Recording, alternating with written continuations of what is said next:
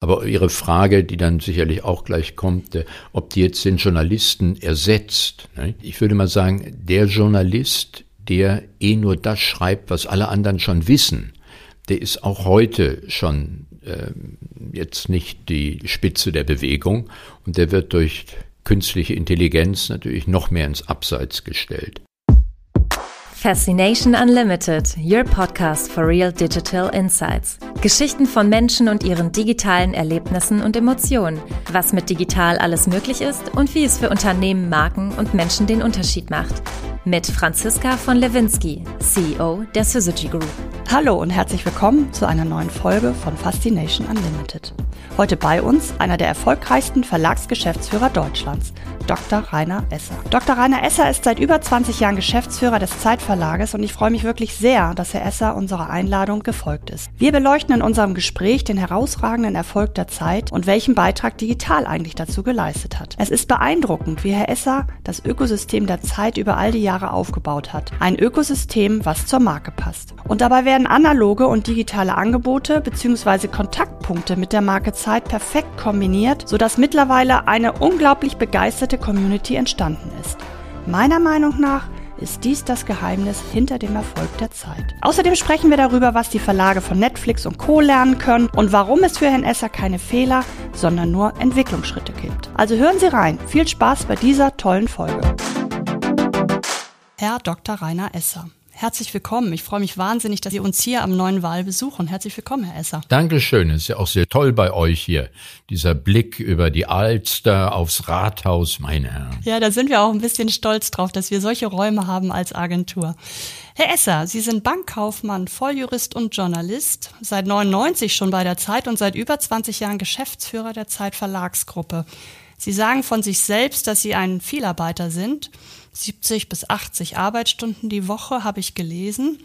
Woher nehmen Sie die Energie und wie schaffen Sie es, wirklich jeden Morgen aufzustehen und über so lange Zeit sich für die Zeit zu motivieren? Und ich wache jeden Morgen mit einem Grinsen auf und freue mich auf den Tag, der kommt und denke, dass ich den Tag möglichst äh, nützlich verbringen muss, damit am Ende mehr bei rauskommt, äh, als es am Morgen war so ein Tag fürs Museum, wie man, im, wie man immer so hört. Jeder Tag ist ein Tag fürs Museum. Naja, jeden Tag möchte ich schon was auf die Straße bringen. Ne? Manager kommt ja vom Machen ne? und äh, nicht vom Zugucken. Und was treibt Sie da an? Ist das der Spaß an der Sache? Ist der Spaß an der Sache. Bei der Zeit arbeiten sehr viele kluge, äh, wirklich ausgesprochen kluge, sympathische äh, Menschen und mit denen immer wieder neue Dinge, Ideen umzusetzen. Das macht einfach große Freude. Und wenn dann Erfolge da sind, die sich auch gelegentlich einstellen, dann ist das der größte Treiber für Weitermachen, mit Spaß weitermachen. Über den Erfolg wollen wir ja heute sprechen. Der ist ja wirklich, äh, wirklich faszinierend und beeindruckend. Ich habe ja auch gelesen, dass Sie zum Ausgleich laufen gehen. Und zwar gerne ziemlich schnell. Die Alsterrunde zwölf Kilometer in 45 Minuten, das ist ziemlich schnell. Denn das bedeutet ja, einen Kilometer in drei Minuten 45 Sekunden zu laufen. Als ehemalige Triathletin inspiriert mich das sehr und ich sehe schon, mit Ü60 kann man noch sehr schnell laufen. Wie oft schaffen Sie das denn? Wie oft ziehen Sie Ihre Laufschuhe an und gibt Ihnen das auch Energie für diesen Tag? Ja, unbedingt. Eigentlich laufe ich jeden Morgen. Dann nicht jeden Morgen die zwölf Kilometer, also um die Alster rum sind, glaube ich, nur so irgendwas zwischen sieben und acht Kilometer. Und wenn mein Sohn da ist, der ist halt ein bisschen jünger als ich und ein bisschen größer und äh, drahtiger. Wenn der vorläuft, dann schaffe ich das so gerade mit den 45 Minuten. Wenn ich on my own bin, dann lasse ich es ein bisschen lockerer angehen. Ja, ich erzähle das meiner Tochter, die läuft mir jetzt schon davon. Also so viel nur dazu. Und Übung macht den Meister. Ich laufe seit 50 Jahren. Ne? Das, äh Und jeden Tag. Also nie eine Pause gehabt? Ja, schon, wenn ich, äh, wenn ich da niederliege oder wenn ja, ja, ich mal gut. irgendwo in Ferien bin und da ist keine keine nette Laubstrecke, dann lasse ich es auch mal ausfallen. Ne? Ich glaube ja, dass die Energie auch ganz stark mit Erfolg zusammenhängt. Die positive Energie, die man mit in den Tag nimmt, so wie Sie das gerade beschrieben haben. Und äh, Sie sind ja nun unbenommen einer der erfolgreichsten Verlagsgeschäftsführer in Deutschland. Naja, naja, du Song. Ne? Ja, auf jeden Fall. Also ich finde es beeindruckend, was Sie über all die Jahre erreicht haben. Aber wie definieren Sie für sich selber Erfolg? Erfolg ist, wenn ich mit äh, meinen Kolleginnen und Kollegen was Neues auf die Straße bringe, was gut funktioniert, wenn wir unsere Leser begeistern mit einem neuen Angebot, wenn wir neue Kunden gewinnen, weil wir ihnen ein schönes Konzept, ein äh, schönes Paket vorgestellt haben, das sie begeistert und dann sind die begeistert und wir sind begeistert und das ist Erfolg. Das ist toll, ne? Ja, und wenn das Unternehmen wächst und wir können mehr Leute einstellen, wir können neue Aktivitäten starten, das macht mir große Freude. Und denken Sie, ähm, dass die Grundlage für Erfolg auch die Kontinuität ist, die Sie für die Zeit sind und die Zeit für Sie ist? Ja, ich denke schon, dass so eine gewisse Beständigkeit und Hartnäckigkeit Grundlage ist für Erfolg, neben Kreativität und Einsatz. Die Hartnäckigkeit, die Sie ja auch beim Laufen an, offensichtlich an den Tag legen. Ja, ich bin eher der Mann für die lange Strecke. Der Erfolg der Zeit ist ja wirklich beeindruckend und die Zeit ist heute Deutschlands größte Qualitätszeitung.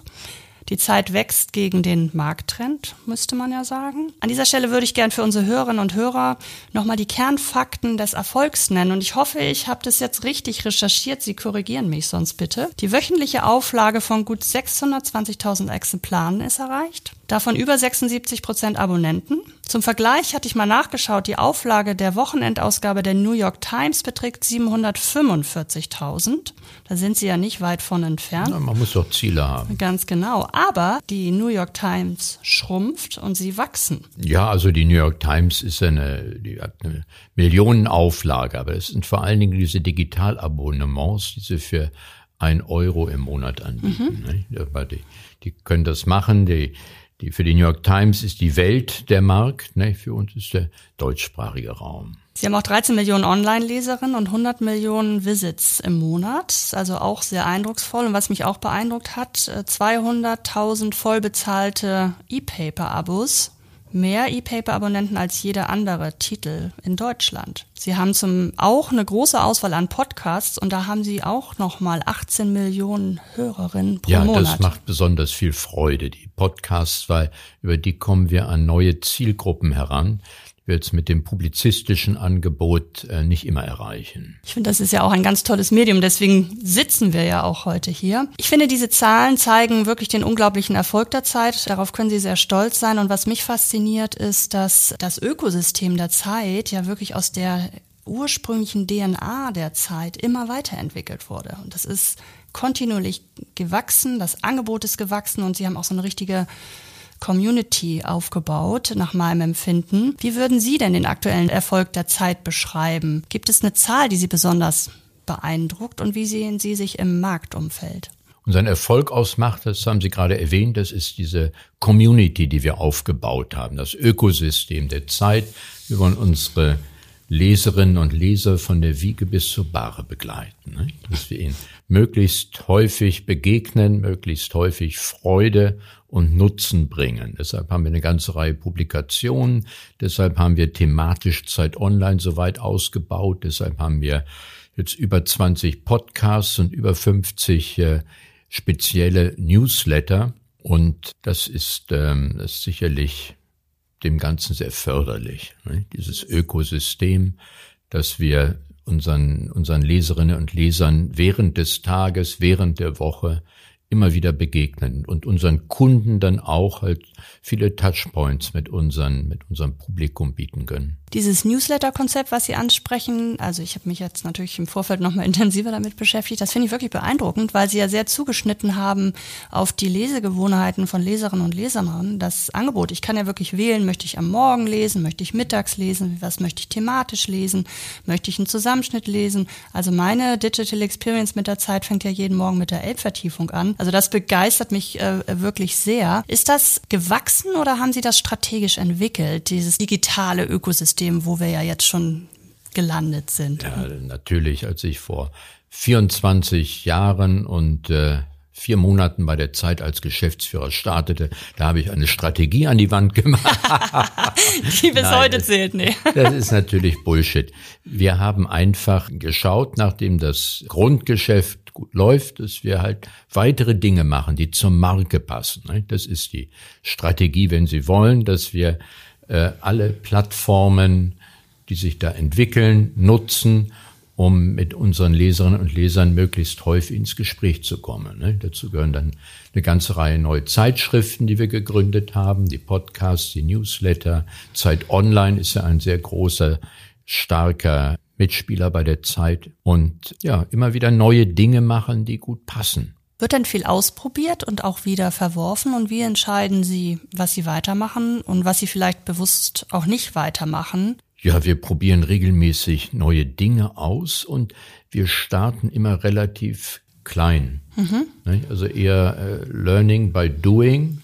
Und wir starten häufig auch und machen dann eine ganze Reihe Fehler und dann schauen wir, dass wir, wie soll ich mal sagen, das sind ja keine Fehler, sondern Entwicklungsschritte, dass wir von einem Entwicklungsschritt zum anderen kommen, um dann ähm, letztlich erfolgreich zu sein. Natürlich haben wir auch schon Dinge wieder verworfen, die trotz vieler Entwicklungsschritte dann nicht zum Erfolg geführt haben. Aber das ist nicht weiter schlimm, das gehört halt zum ständigen Ausprobieren dazu. Und äh, ich wurde noch nie von Gesellschaftern wegen irgendwelchen Fehlern gescholten und ich habe auch noch nie eine Kollegin oder einen Kollegen wegen Fehlern gescholten, sondern wie gesagt, wir probieren viel aus und dann ist vollkommen klar, dass man manche Dinge nochmal nachjustieren muss und nochmal und nochmal und dass man auch gelegentlich mal was wieder sein lassen muss. Es gehört dazu. Also was hat denn mal nicht funktioniert?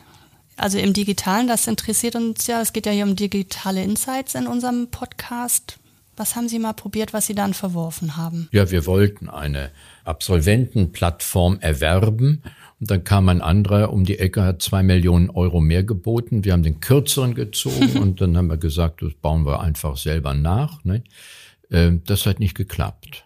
Ne? Weil wenn man in ein wirklich neues Geschäftsfeld reingeht, dann äh, kann man nicht nur mit so kleinem Aufwand und dann wächst das langsam, sondern manchmal braucht man dann auch ein etwas größeres Invest und muss sich Erfahrungen, die man selber nicht hat und, und äh, Kontakte dann auch mal etwas größer einkaufen. Da haben Sie sozusagen zu klein angefangen, weil eigentlich ja. Test and Learn ist ja schon, finde ich, ja immer der richtige Weg. Aber mhm. da sagen Sie, hätten wir einmal größer denken müssen, um dann erfolgreich zu sein. Ja. Okay. Ich finde ja spannend, äh, was Sie digital machen und es begeistert mich wirklich sehr. Glauben Sie, Sie sind ja sehr früh eingestiegen. Also 96, seitdem gibt es die Zeit online, das war früh. War das die Grundlage für den digitalen Erfolg auch oder hätten Sie auch zehn Jahre warten können und dann aus den Fehlern der anderen lernen können? Um ehrlich zu sein, wir haben zehn Jahre gewartet, weil 96 äh, gab es zwar Zeit Online und äh, Zeit Online hatte auch einen Redakteur. okay. Und äh, wir haben richtig investiert erst im Jahr 2008, 2009. Okay, das sind dann tatsächlich ja die, ach, okay, alles klar. Mhm. Mhm. Das dann später als 96 selbstverständlich. Ich muss es gerade für mich nochmal einordnen. Das iPhone kam raus 2007, also nach dem Durchbruch des mobilen Kanals sozusagen. Äh, ja, ja, und äh, wir waren sicherlich auch nicht die Ersten, die die Paywall äh, gestartet haben, sondern äh, waren so im hinteren Mittelfeld, als wir damit äh, begannen im Jahr 2017. Wie ist das Zusammenspiel zwischen Online und Print? Wie hat das anfangs funktioniert und wie funktioniert das jetzt? Was hat sich verändert? Existieren die eher nebeneinander, die Redaktion, oder arbeiten die eng verzahnt? Die, sitzt, die eine sitzt ja in Berlin, der andere hier in Hamburg, also online in Berlin. Wie funktioniert das? Ja, das war ein großer Segen, dass wir zwei befreundete, aber unterschiedliche Redaktionen hatten für Print wie für Online. So konnte sich die Online-Redaktion halt mit eigenem äh, Selbstbewusstsein, mit eigenem Programm, mit eigenem Werf äh, so entwickeln und vor allen Dingen auch vollkommen unabhängig von der Printredaktion alle technischen Möglichkeiten ähm, entwickeln. Also wir sind bei Zeit Online führend im Bereich Datenjournalismus, weil die halt ihr aus ihrem eigenen Selbstverständnis unabhängig jetzt von dem Mutterhaus mhm. diese Dinge entwickeln konnten. Jetzt sind wir in einer Phase, äh, wo beide Redaktionen ja sehr gut entwickelt haben und äh, wo wir schauen, dass sie immer wieder stärker zusammenarbeiten. Also als Leserin sehe ich ja schon auch die Kombination von den Geschichten und auch vor allem den Kanal adäquat zubereitet, aufbereitet. Das ist ja auch faszinierend, äh, dass sie natürlich, wenn ich meine Wochenausgabe lese, ganz anders aufbereitet sind, als wenn ich online lese oder auch über die App lese. Ja, also die, die abgeschlossene Ausgabe, die ja auch sehr viel digital inzwischen gelesen wird, ähm, die hat eine besondere Seele, mhm. einen besonderen Charakter. Äh, deshalb gibt's bei uns auch nicht online first oder nicht? weil und dann wird noch das, was am besten gelaufen ist, wird nochmal abgedruckt, sondern es sind schon unterschiedliche. Ja, das merkt man. Das, das abgeschlossene Produkt wird schon mit sehr viel Liebe gemacht. Ne? Das, das merkt man. Mhm. Mhm. Wie ist denn, ich sag mal, der wirtschaftliche Beitrag von den digitalen Kanälen? Wo kommt das Wachstum her? Das Wachstum kommt äh, ganz klar aus den digitalen Kanälen. Ne? das Wachstum, also die von äh, drei neuen Abos, die wir ins Haus bekommen, sind äh, zwei digital und einer Print. Und Geschäftsmodell Abo ist auch das, wo das größte Wachstum herkommt oder Vermarktung? Ja. Nein, wir sind, wenn man sich anschaut, was wir erlösen, das sind die Vertriebserlöse, also jetzt Zeit und Zeit Online, das sind die äh, Vertriebserlöse bei zwei Drittel und Vermarktung bei einem Drittel. Kommen wir auf Ihre Leserschaft. Da würde ich gerne auch so ein bisschen rausarbeiten, was die Leserschaft, wie die das empfindet. Welche Kontaktpunkte sind die für die Leser und die Leserinnen die wichtigste? Haben Sie da Informationen drüber? Lesen, wer liest online bei Ihnen? Wer liest Print? Wer liest über die App? Ja, selbstverständlich. Das erheben wir regelmäßig und ähm, wir haben sehr viele Leserinnen und Leser, die beides benutzen. Mhm. Und wenn Sie digital nutzen, dann äh, gibt es auch wieder hier viele, die ähm, die Zeit Online-App nutzen und dort die verschlossenen Artikel dann lesen, aber die auch regelmäßig das PDF sich anschauen. Das ist, wir haben sehr viele Vielfachnutzer. Und können Sie die einordnen? Also gibt es, können Sie die Leserinnen beschreiben, die eher nur die Wochenausgabe lesen und die die Zeit täglich lesen? und über den Tag verteilt lesen?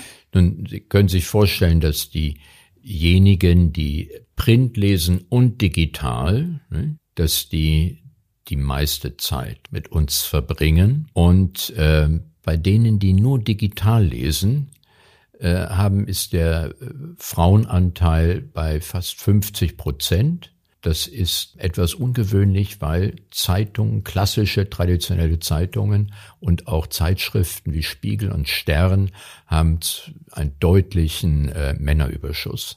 Also bei uns digital erreichen wir so knapp 50-50. Bei der Zeit sind es äh, selber äh, etwa 60 Prozent Männer. Sie sind ja auch sehr dialogorientiert. Wir sprachen über die Community. Sie wünschen den Austausch mit Ihrer Leserschaft mhm. und ich finde, was auffällt, wenn man sich Zeit online anschaut, die regen Kommentare, auch von hoher Qualität. Gibt es da einen Unterschied, was online kommentiert wird versus was Sie auch analog von Ihren Lesern und Leserinnen hören? Wie funktioniert der Dialog online für Sie? War das auch neu? Weil ich meine, das ist ja schon neu, dass man so einen offenen Dialog, also wirklich mit der Leserschaft führt und auch so prompt. Ich meine, Leserbriefe brauchen ja ein bisschen länger. ja, wir bekommen jede Woche ein paar hundert äh, Leserbriefe und wir bekommen äh, jede Woche 30.000 40.000 Kommentare direkt unter dem Artikel. Das ist auch ungeheuer wichtig. Es gibt ja eine Reihe von Portalen, äh, die haben das abgestellt, weil das auch sehr viel Arbeit bedeutet. Kann ja nicht alles dort bringen, was irgendwelche Menschen teilweise ähm, absondern, sondern wir müssen ja auch schauen, dass die Inhalte dort äh, einem gewissen Kodex entsprechen, einem Etikett, so dass jeder Kommentar durchgelesen werden muss. Ne? Bevor er online geht?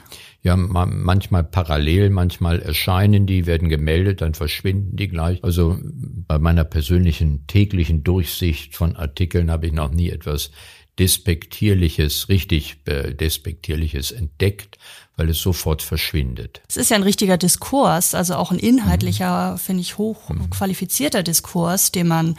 da wahrnehmen kann. Sie sagten mal, ich glaube, Sie haben es bei LinkedIn geschrieben. Andere haben Angst vor den digitalen Angeboten, aber Sie sagen, dass Verlage von Netflix und Spotify viel lernen können und denen viel zu verdanken haben. Denn durch diese Anbieter hätten Sie gelernt, den Kundinnen auf Augenhöhe zu begegnen, was man ja bei dem Dialogen online sieht. Können Sie das genauer erklären? Ja, ist ja kein Geheimnis, dass früher Redakteure auch gerne gezeigt haben, dass sie klüger sind als ihre Leser und sich als die hohen Priester der richtigen Themen fühlten. Das hat sich durch die Digitalisierung dramatisch geändert. Jetzt begegnen wir unseren Leserinnen und Lesern auf Augenhöhe, weil die selber wahnsinnig viel wissen und vor allem äh, ständig über über digitale Quellen sich updaten können. Nicht? Also es geht jetzt weniger darum, dass man dem Leser zeigt, dass man klüger ist, sondern dass man ihn mit Themen überrascht, mit Ideen überrascht, die halt kuratiert sind. Nicht? Mhm. Das ist ja auch eine ziemliche Lernkurve für so einen, für Ihren Verlag wahrscheinlich gewesen. Und gerade das Online-Medium lässt ja diesen Dialog auf Augenhöhe nochmal ganz anders zu als möglicherweise eine Printausgabe. Sehen Sie das auch so? Durchaus, durchaus. Aber äh, Sie wissen auch, alle unsere Printartikel erscheinen online und auch dort äh, werden sie alle kommentiert. Und äh, kluger Redakteurin, ein kluger Redakteur schaut sich natürlich an, wie werden meine Artikel äh, genutzt, mhm. äh, wie werden meine Artikel kommentiert.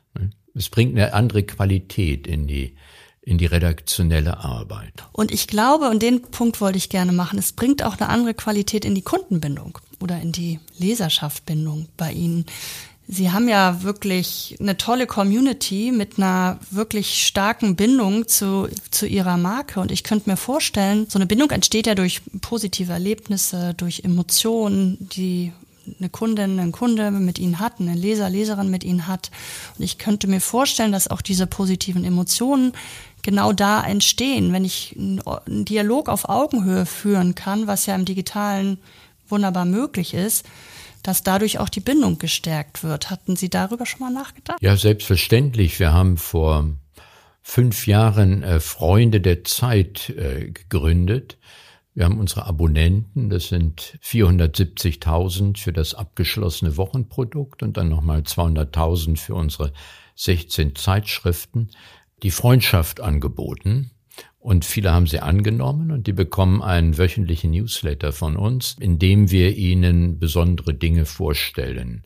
Äh, einladen zu Webinaren, äh, Bücher verlosen, Bücherlesungen, Buchlesungen finden da statt. Wir haben äh, aus dieser großen Community haben wir so Untercommunities fürs Lesen, fürs Reisen, für die Gesundheit entwickelt, wo halt ein äh, guter Austausch stattfindet über die Newsletter und über immer wieder kommende Events. Und all diese Kontaktpunkte führen ja zu einer intensiven Bindung mit, mhm. mit der Zeit, würde ich mhm. mal sagen. Haben Sie äh, Feedback von Ihrer Leserschaft, welche Kontaktpunkte Ihnen besonders wichtig sind? Wissen Sie das? Also besonders enthusiastisch erleben wir unsere Abonnentinnen und Abonnenten beim Leserparlament äh, und bei Redaktionsbesuchen. Wir machen mehrmals im Jahr in unterschiedlichen Städten Leserparlament. Das heißt, äh, in Hannover oder in Hamburg oder in München, Frankfurt laden wir unsere Abonnentinnen und Abonnenten ein in ein großes Theater und dort äh, stellt dann die, stellen dann mehrere Redakteure ihr Programm vor, erzählen die Geschichten hinter der Geschichte. Der Chefredakteur ist äh, dabei, Mitglieder der Chefredaktion. Äh, dann wird auch abgestimmt über, über Themen, über, äh, über unterschiedliche redaktionelle Projekte, die kommen. Also das ist immer sehr enthusiastisch. Hochemotional diese, wahrscheinlich, kann ja, ich mir vorstellen. Ja, auch hochemotional, mhm. diese Abstimmungen und dann gibt's natürlich anschließend auch immer ein bisschen Party da. Ne? Ja. Wir haben hier in Hamburg, machen wir die lange Nacht der Zeit. An einem Tag äh, gibt es 20 Veranstaltungen in der Stadt, äh, Schwerpunkt an der Universität mhm. und äh, Bundeskanzler kommt auch, der Wirtschaftsminister. Das Programm ist weit, Kultur ist im Zentrum, Politik, Wirtschaft. Und äh, da kommen dann an so einem Abend auch 15.000 äh, Menschen zusammen die auch kontinuierlich ja ihr digitales Angebot nutzen. Und ich glaube, gerade dieses mhm. Zusammenspiel, das ist ja das, was es am Ende auch ausmacht und die Bindung zu, zur ja. Community und zum, zu der Zeit auch herstellt. Ja, die Bindung entsteht äh, sicherlich nicht nur, indem sie einmal in der Woche die Zeit bekommen und dann zweimal im Jahr die Rechnung, sondern äh, ja. indem sie halt häufig mit uns zu tun haben, dass sie an der Lesung teilnehmen, dass sie unsere Podcasts hören, Newsletter bekommen. Total. Also ich, wie gesagt, ich sagte ja schon, bei mir fängt es morgens an. Ich lese die, dann die Elbvertiefung und bekomme natürlich dann über den Tag verteilt über die App eingespielt, was sich gerade so draußen tut. Und das ist so gut aufbereitet, dass man ja auch immer wieder direkt schaut und liest und sich dann auf die Wochenausgabe zusätzlich nochmal freut. Sie sind auch Abonnentin. Ich bin auch Abonnentin, ja. Vollzahlende oder Freiexemplar? Äh, Vollzahlende. Gott sei Dank. Und ich war schon als Studentin Abonnentin. Meine Herren. So, das war der. Sie bald die goldene Nadel. Äh, nee, nee, die, da war das so die klassische. Ich habe auch eine Pause zwischendurch gemacht, äh, bis das digitale Angebot dann für mich auch attraktiv war. Aber ich war die, die, die, die klassische Studentin in der WG, wo dann donnerstags die Zeit kam und wir uns die unterschiedlichen Teile genommen oder aus den Händen gerissen haben, die dann durch die Zimmer wanderten. Das verbinde ich also mit meiner Studentenzeit. Das war äh, wirklich großartig. Der Donnerstag war wichtig, aber der Montag auch. Äh, erschien ein anderes Magazin ja. aus Hamburg. Ja, genau. Also ich äh, habe ja auch noch einen Auftrag mitbekommen. Ich erzählte zu Hause, dass ich heute mit Ihnen sprechen darf. Oha, da musst du Herrn Esser unbedingt über den Hype befragen und wohin das alles führt. Ich meine, äh, ich glaube ja, wir befinden uns in einem größten Umbruch unserer Branche durch den Hype um die generativen KI-Modelle. ChatGPT hat diesen Hype ausgelöst und äh, mich würde natürlich wahnsinnig Ihre Perspektive darauf äh, interessieren. Was heißt das jetzt für die Medien, für die Redakteure, für die Journalistinnen? Wohin führt uns das? Wie sehen Sie das? Viele sehen Chancen, ich sehe Chancen. Wir haben jetzt viele Kritiker auch am Start. Wie schätzen Sie das ein? Ja, ist ein Hammer. Also ich gebe, wenn ich meine irgendwo Ansprachen machen muss, Begrüßungen, Briefe, äh, ich lasse die häufig nochmal checken durch ChatGPT, ob das nicht noch ein bisschen besser strukturierter, ein bisschen humorvoller, ein bisschen äh, substanzieller sein kann. Also es hilft mir bei meiner täglichen Arbeit. Haben Sie Humor rausbekommen aus ChatGPT? Ja. Das finde ich spannend. Wie haben ja. Sie das gemacht? Ja. Ich schreibe dann ein, bitte ein bisschen mehr Humor. Und dann kommt die Antwort, äh, ich bin eine künstliche Intelligenz, ich bin, kann jetzt keine Witze erzählen, aber dann kommen trotzdem so ein paar äh, amüsante Dinge das, zustande. Es macht viel Spaß, oder? Es ist eine tolle digitale Experience, wie ich ja, sagen würde. Ist eine, bereichert meine Arbeit, macht meine Arbeit besser. Und ich glaube, das ist äh, für viele Journalisten auch eine äh, große Chance, dass sie einfach, also es gibt ja immer noch sehr viele Fehler, wenn man jetzt mhm. fragt, äh, wer ist Frau von Lewinsky, dann kommt raus, äh, äh, sie ist äh, Chefin von BBDO. Äh, sie war vorher bei Jung von Matt. Also die Branche wird schon irgendwie erkannt, aber ja. es, ist, es steht dann auch viel Blödsinn. Ne? Ja. Nur was so substanziellere Dinge angeht, Geschichte oder so, da ist das Ding schon ziemlich gut ne? mhm. ne? und wahnsinnig schnell. Mhm, wahnsinnig schnell, ne? Wahnsinnig Deshalb, schnell. also für die, für die Recherche wird es sicherlich immer wichtiger, man muss selber nicht mehr wahnsinnig viel lesen, sondern mhm. Äh, man gibt es ein und dann, das ist eine, das ist ja eine exponentielle Entwicklung. Nicht? Das wird ja in einem Jahr schon in einem ganz anderen äh, Zustand sein als heute. Nicht? Viel treffsicherer sein. Nicht? Aber Ihre Frage, die dann sicherlich auch gleich kommt, äh, ob die jetzt den Journalisten ersetzt.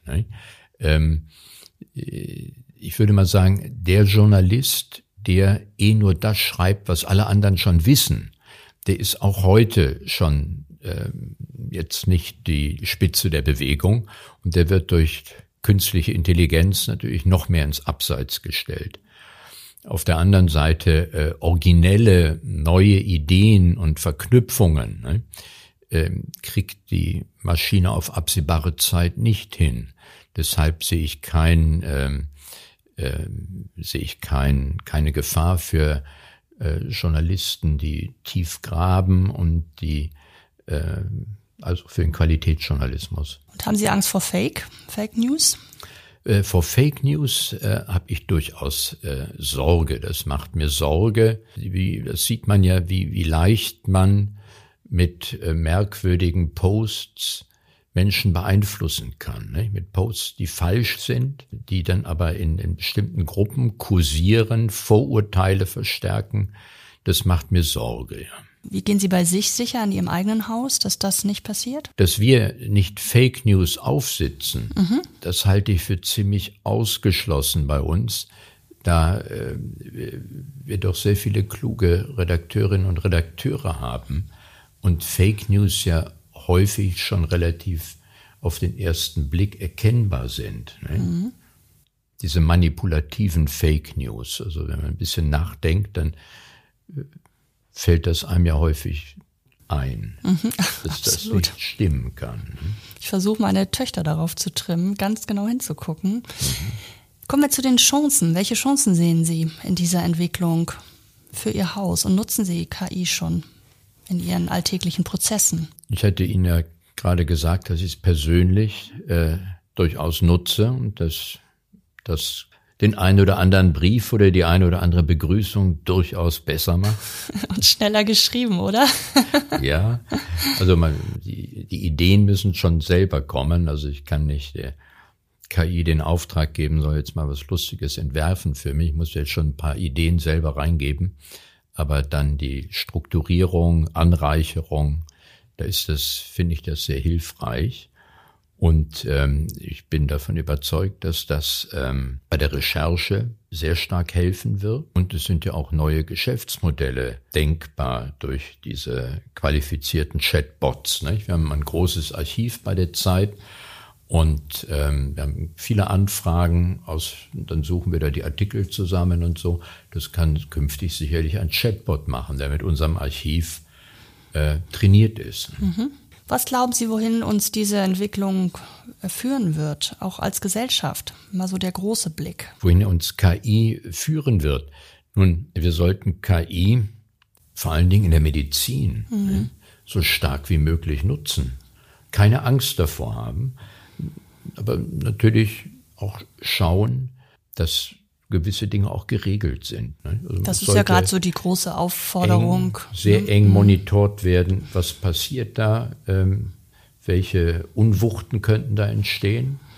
Dann ist es auch Aufgabe vom, vom Gesetzgeber, das dann einzuordnen. Ne? Mhm. Also totaler freier Wildwuchs wäre, glaube ich, nicht gut. Das sehen wir ja aber bei jeder Sache. Ne? Hier Nehmen Sie Facebook, also diese ganzen kriminellen Posts, die da dann teilweise waren und die jetzt zu einem guten Teil ähm, da wieder dann wieder rausgeholt werden, das gehört halt dazu. Wenn ich einen Marktplatz äh, zur Verfügung stelle, mit dem ich sehr viel Geld verdiene, dann muss ich auch darauf aufpassen, dass auf diesem Marktplatz keine Halunken rumlaufen. Ne? Mhm. Das gleiche gilt ja jetzt für die Unternehmen, die KI-Modelle entwickeln, auch diese mhm. Verantwortung zu übernehmen. Wir mhm. haben ja den Ruf nach Regularien jetzt und auch stark nach Transparenz. Die Verbraucherinnen wollen ja wissen, welcher Inhalt wurde mit KI entwickelt und welcher nicht. Das finde ich auch gut und richtig. Ja, aber da wird es auch wieder Systeme geben. Ich meine, im Augenblick sind ja die Lehrer sehr gefordert, nicht? weil ähm, in jeder ordentlichen Schulklasse gibt's jetzt ChatGPT und die ganzen Fall. Referate, die da geschrieben werden. Ne? Ja, das wird die Lehrer umkrempeln. Ja, also für die Lehrer ist es im Augenblick die unmittelbarste, größte Herausforderung. Mhm. Für die Schülerinnen ist es ein schöner, schönes Spielzeug, würde ich mal sagen. Ähm, ich bin gespannt. Äh, es wird, glaube ich, viel mehr in Präsenz passieren müssen, was die Leistungsabfrage angeht. Und das ist doch gut so, oder? Auf jeden Fall, ja. Was können wir denn von der Zeit erwarten in Zukunft? Haben Sie eine Vision für Ihr Haus, für den Zeitverlag oder auch einen Wunsch? Unser Wunsch ist, dass wir ähm, weiterhin wachsen, ja, weil es gibt ja viele kluge Menschen im Land und wir wollen möglichst viele von denen erreichen mit unseren Angeboten. Und es gibt viele Kunden auch im Land, die mhm. wollen wir auch äh, erreichen. Also wir wollen weiterhin diese Qualitätsmarke ähm, wachsen sehen. Ja. Das ist äh, total toll, weil ich bin ja ein großer Fan. Ich würde Ihnen jetzt gern die Abschlussfrage stellen. Hm. Normalerweise frage ich äh, die Gäste in unserem Podcast nach ihrer Lieblings-App. Ihnen würde ich gerne eine andere Frage stellen. Und zwar würde ich gerne wissen, ob Sie die Wochenausgabe der Zeit in Print oder in digital lesen und warum. Also meine Lieblings-App ist Shazam. Ich höre wahnsinnig gerne Musik und da passt das, oder Shazam, da passt das sehr gut und äh, Zeit Online natürlich. Ja. Äh, und wie ich die Zeit lese, das ist wirklich ähm, ganz unterschiedlich, ganz unterschiedlich. Manchmal am Wochenende vor allem freue ich mich auf auf die Printausgabe und ähm, am Morgen ähm, äh, lese ich gerne ganz aktuell, was auf Zeit Online stattfindet. Ne? Also in Kombination das tägliche ja. Online mhm. und wenn Sie sich was Gutes tun wollen, mhm. Ruhe haben, die Printausgabe, habe ich das richtig verstanden? Ja. Herr Esser, ein tolles Gespräch. Vielen Dank für die Insights, die Sie uns liefern konnten, vor allen Dingen auch aus dem Digitalen und im Zusammenspiel digital und äh, analog. Freue ich mich sehr, dass Sie hier bei uns sind. Vielen Dank. Ich danke ganz herzlich für Ihre klugen Fragen. Dankeschön, Esser. Lust auf mehr Infos zum Podcast oder mehr zum heutigen Interviewgast? Dann ab auf syzygy-group.net. Hear you next time.